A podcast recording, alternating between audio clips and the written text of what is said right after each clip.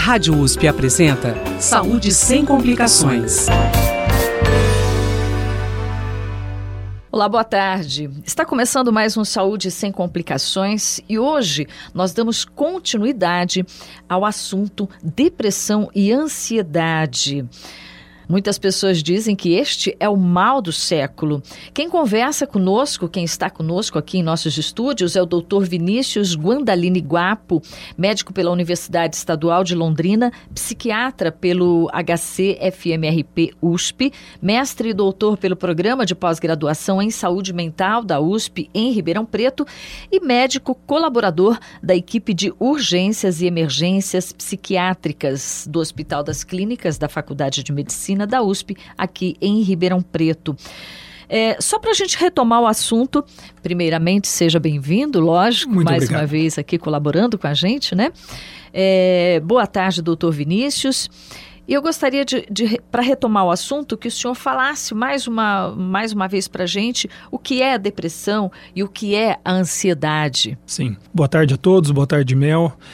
A depressão e a ansiedade são transtornos mentais, então que afetam o sistema, o nosso sistema mental, né, diretamente relacionado à função do nosso cérebro. E o resultado desse transtorno no cérebro são alterações na maneira da, das pessoas se sentirem, é, processarem as informações e os sentimentos e se comportarem diante dos, dos problemas, das dificuldades e das alegrias até da vida e do mundo. Né? É, o transtorno de ansiedade e o transtorno é, depressivo é, caminham muitas vezes juntos. É mais comum a gente ter é, a comorbidade ou a co-ocorrência desses sintomas do que tê-los é, separadamente.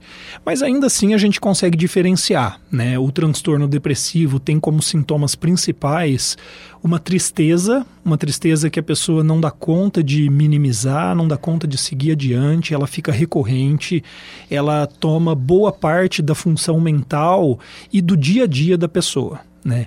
E também um sintoma que a gente chama tecnicamente de anedonia, que significa a diminuição da capacidade de sentir prazer em coisas que antes eram prazerosas e, portanto, de se engajar em atividades prazerosas e produtivas.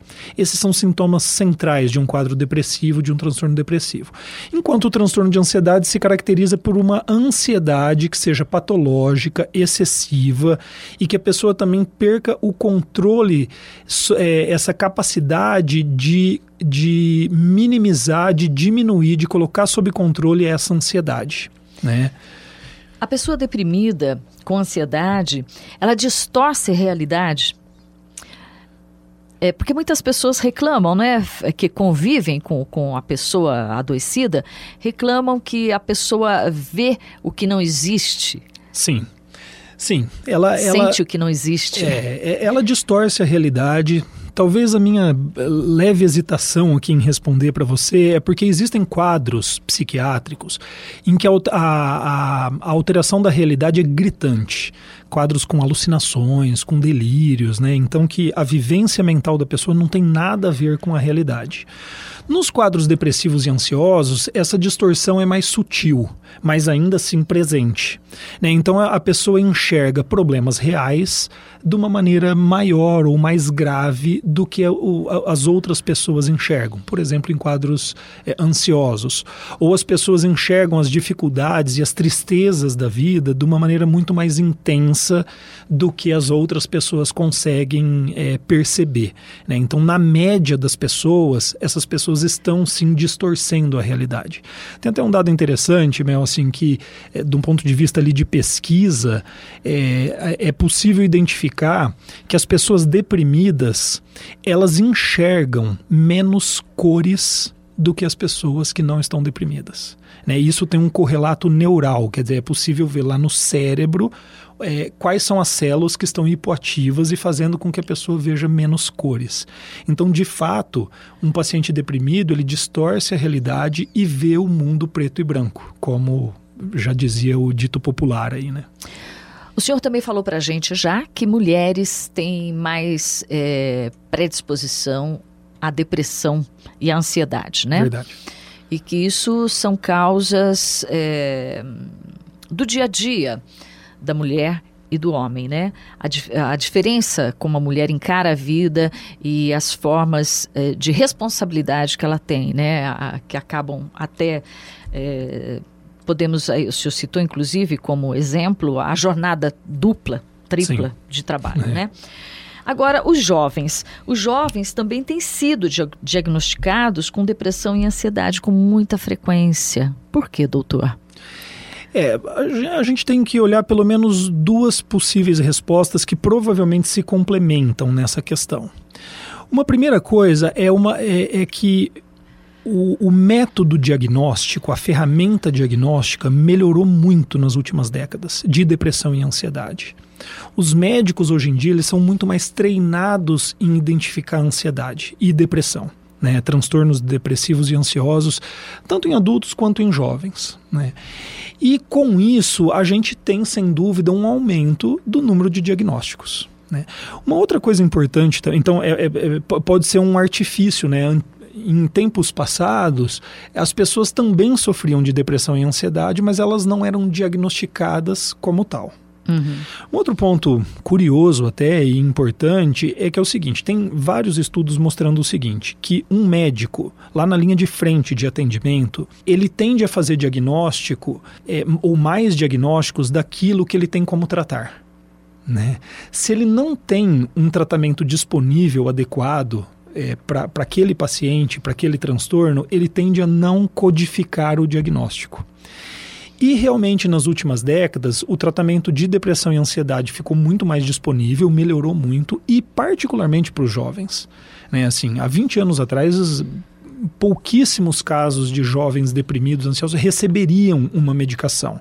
Por causa dos riscos das medicações mais antigas e, e, das características desse tratamento. E hoje em dia, não. Hoje em dia, a gente tem muitos mais dados de segurança de se usar um tratamento medicamentoso, por exemplo, em um jovem. Então, isso é um outro fator que pode aumentar o número de diagnósticos em jovens. Agora, é claro também que não dá para a gente descartar os fatores ambientais da nossa sociedade pós-moderna, em que. E daí é um emaranhado de coisas que a gente poderia falar aqui. Mas como os jovens estão cada vez mais sozinhos no mundo, por exemplo, para lidar com dificuldades muito, muito grandes, né? Assim é, famílias que não dão o suporte que provavelmente davam antes, né? É, o, o, próprio meio social de muita competitividade, né? Assim, os jovens são jogados ali numa competição, seja acadêmica, seja no trabalho, que provavelmente a gente não via em outras épocas da nossa sociedade. Então tem características próprias da sociedade também que podem é, facilitar, contribuir para o aparecimento de transtornos depressivos e ansiosos nos jovens, particularmente. O senhor falou da medicação em jovens, né? É, existe preconceito é, com relação à, à, medicação para jovens, né? Sim. Como o senhor vê isso? E o senhor falou também dessa, dessa nova, desse novo mercado aí de medicação aí, né? Sim. O que é isso? Como que, que, que a pessoa pode se tranquilizar com relação à medicação em jovens? Perfeito. Olha, eu vou até te dizer uma coisa que talvez para alguns um pouco surpreendente. A preocupação com medicação em jovens, eu vejo como. Eu respeito essa preocupação. Né? Assim, realmente, na minha opinião, a gente tem uma configuração do jovem em que a gente tem um cérebro ainda imaturo, né, ainda em desenvolvimento, e nós temos também uma, é, um, um, um ponto da vida dele em que a, as decisões que forem tomadas, os caminhos é, que forem tomados, podem ser decisivos para esse jovem. Né? Então é claro que estar deprimido né, nessa fase da vida é um grande problema, pensando no cérebro e pensando na vida da pessoa. Mas também uma medicação nessa época da vida mal indicada, eu diria a mesma coisa, é um grande problema. Então, quando eu digo que eu, eu respeito essa preocupação, meu, eu estou dizendo o seguinte, que é, medicar transtornos depressivos e ansiosos em adolescentes é para especialista. Diferente até em outras épocas da vida. Nós temos médicos generalistas de outras especialidades extremamente bem treinados em tratar adultos e idosos, né? E eu acho que é, é, a ajuda deles é simplesmente indispensável. Não teríamos psiquiatras para todos, mas particularmente adolescentes, eu acho que é uma tarefa para um especialista. Álcool e medicamentos já que a gente está falando de jovem, né? Sim, é. O que pode virar essa mistura? É, meu, sim, a primeira resposta é que pode virar algo muito ruim, né? Assim, e cuidados precisam ser tomados sem dúvida. Né? Existem muitas medicações psiquiátricas que são simplesmente proibitivas junto com álcool. Pode trazer um risco imediato, até mesmo de morte. O caso dos calmantes, né, de indutores de sono, por exemplo, quando misturados com álcool, pode trazer um risco imediato de morte por é, parada cardiorrespiratória e algo assim. É, outras medicações, como por exemplo antidepressivos, que é o, do que a gente está falando hoje principalmente, é, eles não são completamente proibitivos com o álcool. Né? Isso não quer dizer que eu gostaria que meus pacientes bebessem uhum. bebida alcoólica, claro. mas eu evito também é, usar o, o, o fato do, de eu estar prescrevendo uma medicação para forçar uma, uma mudança de hábito, que até é importante, mas que não seria verdadeira.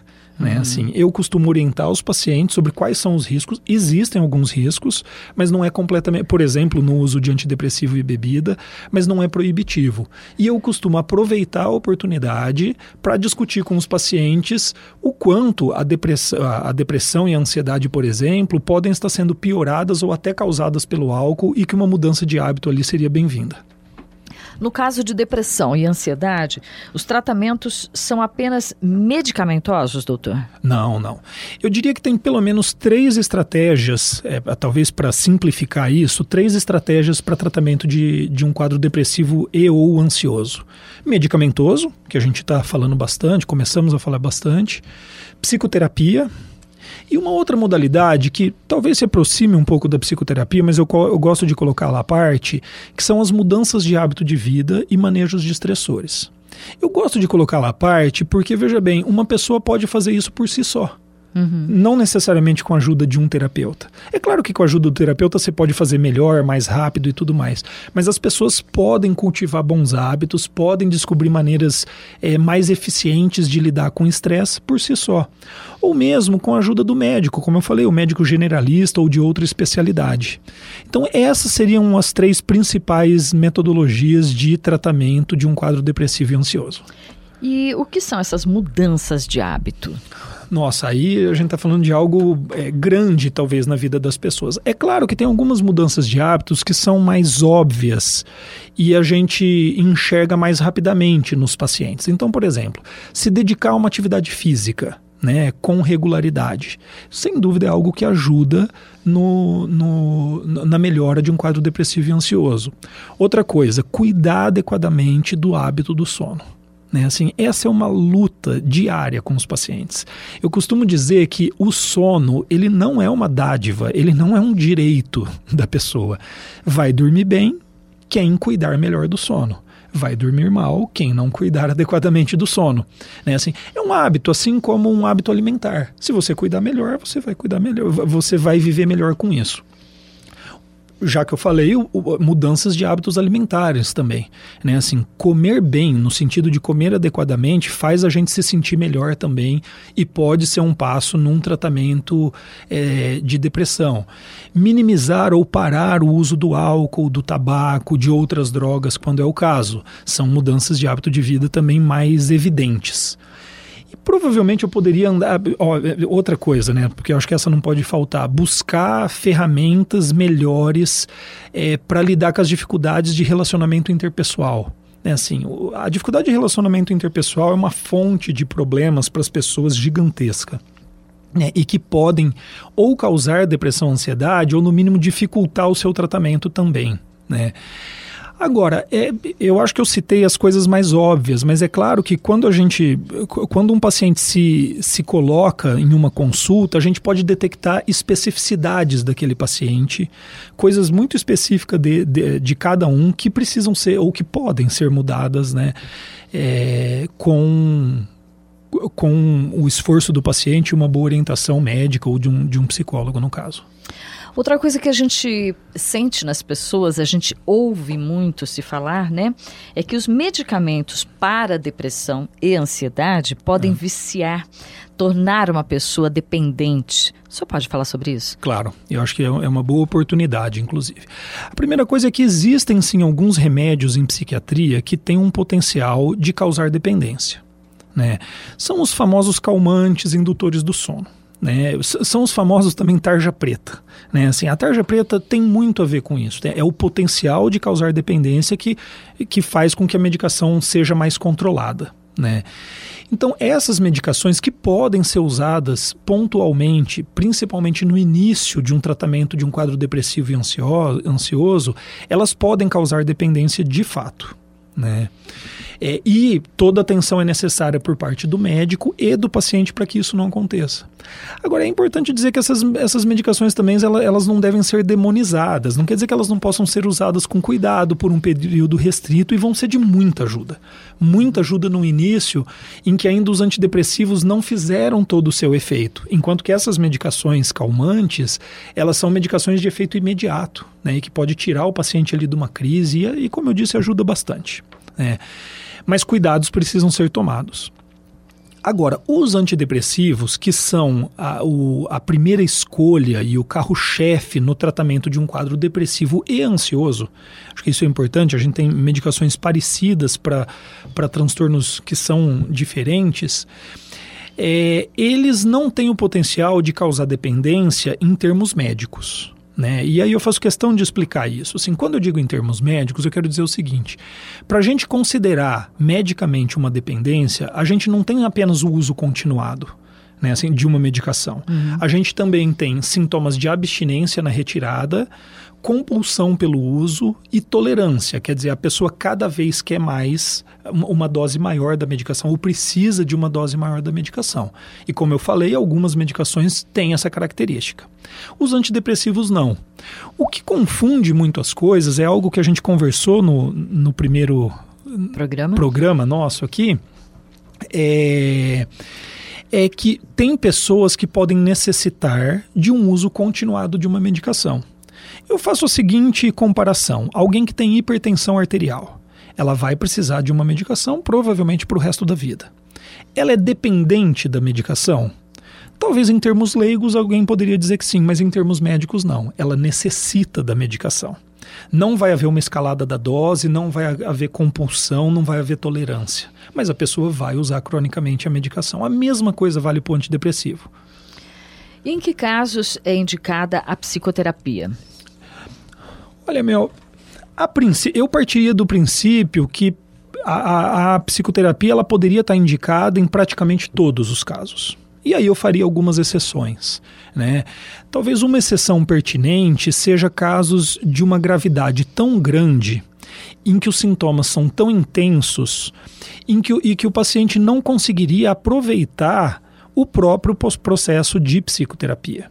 Então, casos com uma lentificação psicomotora muito grande, a pessoa mal consegue falar, na verdade. Né? Casos de uma dificuldade de concentração muito grande, como que a pessoa pode aprender com aquela, com aquela conversa, né? com a, a conversa qualificada né? da psicoterapia, se ela mal consegue se concentrar naquilo que está sendo conversado. Né?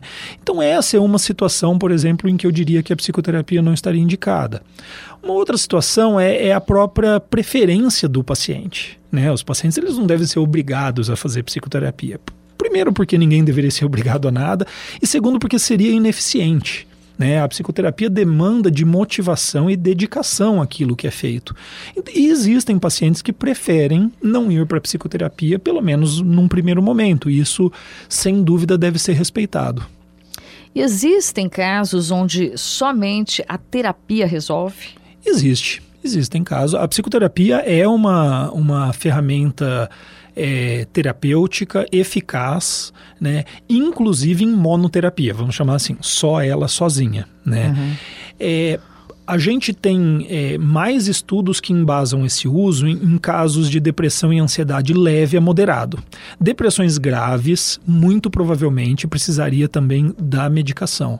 Agora, o que é simplesmente assim estabelecido na literatura é que a combinação de psicoterapia e tratamento medicamentoso é mais eficaz do que qualquer uma delas sozinha. Né? Esse é um dado bem consistente. E sempre que disponível, sempre que possível, esse deveria ser o caminho. Certo. É, doutor Vinícius, tanto a ansiedade como a depressão, elas podem evoluir para outras doenças? Podem. Podem. No, no, seguinte sentido, eu vou te dar um exemplo. É, uma pessoa que começa com um quadro ansioso, que nem qualifica ainda como um transtorno de ansiedade, é apenas uma pessoa mais ansiosa. E ela não cuida disso. Então, de repente, ela pode evoluir sim para um transtorno de ansiedade generalizada. E ela também não cuida disso. É, o transtorno de ansiedade generalizada é um estado de tensão, de apreensão, de gasto de energia tão grande para o sistema como um todo, sistema cerebral, mental, que eventualmente isso é um fator de risco para o desenvolvimento de um quadro depressivo, por exemplo. Né? Então, aí você passa a ter uma comorbidade, em que o quadro ansioso foi um fator preponderante no aparecimento desse quadro depressivo. E ainda assim essa pessoa não se trata por diversos motivos. E daí de repente ela começa a procurar na bebida ou em alguma droga o alívio desses sintomas. Pronto, a gente tem de um diagnóstico, de repente temos três, quatro diagnósticos aqui. Então, de uma certa maneira, esse transtorno evoluiu. Né? Uhum. Assim, esse é o tipo de evolução possível. Agora, um quadro de depressão, ele não se transforma em esquizofrenia por exemplo. Porque às vezes essa é uma preocupação das pessoas. Um quadro de ansiedade não se transforma em esquizofrenia, por exemplo. Né? É, o que pode acontecer às vezes é que num, numa primeira avaliação médica foi impossível identificar qual era o quadro verdadeiro. E aquilo ali ficou parecendo mais uma depressão do que qualquer outra coisa e eventualmente, entre aspas, se transformou em outra patologia. Portadores de doenças mentais como depressão e ansiedade é, são vítimas de preconceito? Ah, são vítimas de preconceito, não há dúvida. A gente pode até é, é, discutir que esse preconceito nas últimas décadas diminuiu. E, e, de fato diminuiu pela, pela informação, pelo que a gente está fazendo aqui hoje, inclusive, uhum. né?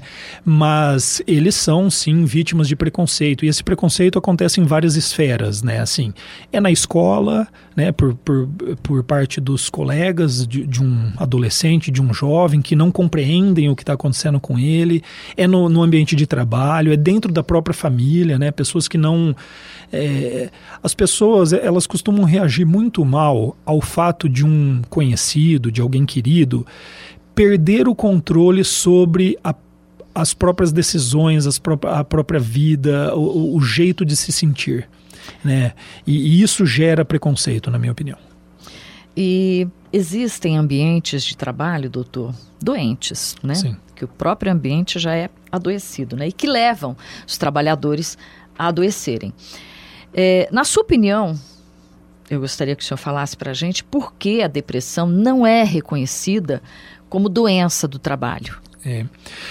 Mel, eu, eu vou te responder, e começando a dizer que eu não me considero um expert no assunto, nessa interface entre uma patologia médica e as questões legais. Mas ainda assim, eu acho importante eh, eh, pontuar algumas coisas que eu vejo e penso. Uma delas é o seguinte: eu acho que, de um ponto de vista clínico, essa relação é, na maior parte das vezes, por bons médicos, sim detectada e respeitada. É, assim, então, os médicos estão atentos a quanto o ambiente de trabalho é um dos fatores que podem causar depressão e ansiedade e podem manter esse quadro durante o tratamento. E os médicos, psicólogos e outros profissionais de saúde estão ali capacitados também para intervir seja junto ao paciente, instrumentalizando ele para que ele possa se colocar de uma maneira diferente e lidar melhor com essas dificuldades, seja até mesmo junto à empresa, quando o, o paciente é, permite que isso seja feito e quando a empresa também se mostra aberta a isso. Já aconteceu algumas vezes de, de eu ter essa oportunidade, por exemplo, né? É, Agora, né, na interface legal, eu teria dúvidas de te dizer assim, o, como, como a depressão e ansiedade é multifatorial, como que a gente poderia proceder para comprovar, para mostrar que exatamente é o ambiente de trabalho o grande causador daquilo ou não, né? Mas como eu falei, aí já não é minha expertise. Não cabe, né, o senhor, né, nesse momento. É, doutor Vinícius, a banalização da doença por familiares, colegas de trabalho, isso afeta ainda mais quem sofre da doença, mesmo assim, quando ela está sob controle. Isso pode tirar o paciente do prumo ali? Pode. Agravar uma crise? Sem dúvida, sem dúvida. É, essa, é, no caso que você colocou, né, assim, essa rememoração né, do quadro depressivo por um viés negativo e julgador por parte de pessoas que estão ali sendo preconceituosas, podem, se, podem sim ser um estressor grave e que leva a pessoa a, a ter, a recrudescer aqueles sintomas depressivos e ansiosos. Suicídios estão relacionados à depressão? Muito, muito. Na verdade, ter um transtorno depressivo é um dos fatores de risco maiores para o suicídio. Né? Assim, então, essa relação é bastante estudada e bastante comprovada.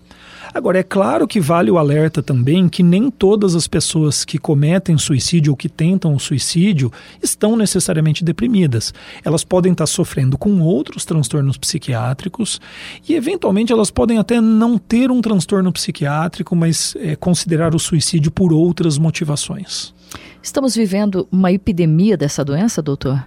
Sim, eu, eu, eu, diria que sim, que a gente vive uma epidemia dos transtornos mentais, né? Já foi dito que houve a década do, do câncer, por exemplo, que muito, muitos recursos foram direcionados para o estudo do câncer. Eu diria que a gente está vivendo, ou talvez acabamos de viver a década do cérebro, né? de entender melhor os transtornos mentais e tratá-los de uma maneira mais adequada.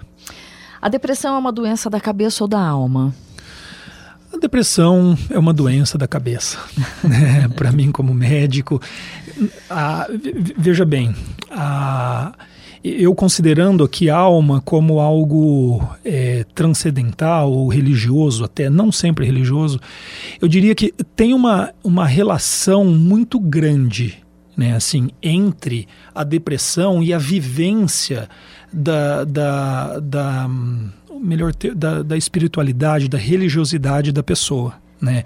Mas as, as, as causas de um transtorno é, de um transtorno depressivo e ansioso são é, bastante baseadas no nosso cérebro.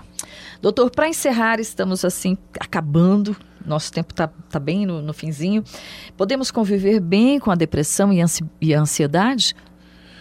Podemos conviver com a depressão e ansiedade desde que tratadas, desde que bem encaminhadas, né? Assim, as pessoas podem passar por isso, é, serem tratadas, elas podem inclusive, é, como você usou, assim, conviver com esses sintomas desde que eles estejam sob controle.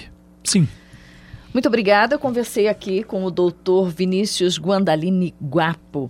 Ele é médico pela Universidade Estadual de Londrina, psiquiatra pelo HC FMRP, USP, né? Mestre e doutor pelo programa de pós-graduação em saúde mental da USP em Ribeirão Preto e médico colaborador da equipe de urgências e emergências psiquiátricas do Hospital das Clínicas da Faculdade de Medicina da USP de Ribeirão Preto. Muito obrigada, professor muito obrigada, doutor Vinícius, por sua participação aqui no Saúde Sem Complicações. Lembrando que, se você ouvinte tem alguma dúvida, você pode escrever para o imprensa.rp.usp.br. Nosso programa vai ao ar toda terça-feira, a uma hora da tarde, com reapresentação aos domingos, às 5 horas da tarde. E você também pode ouvir pela internet em www.jornal.usp.br, programas Saúde Sem Complicações. Obrigada por sua audiência, obrigada por sua presença, doutor. Obrigado pela oportunidade. Saúde sem complicações. Produção e apresentação: Rosemel Vieira. Trabalhos técnicos: Mariovaldo Avelino e Luiz Fontana. Direção: Rosimeire Talamone. Apoio: IEARP.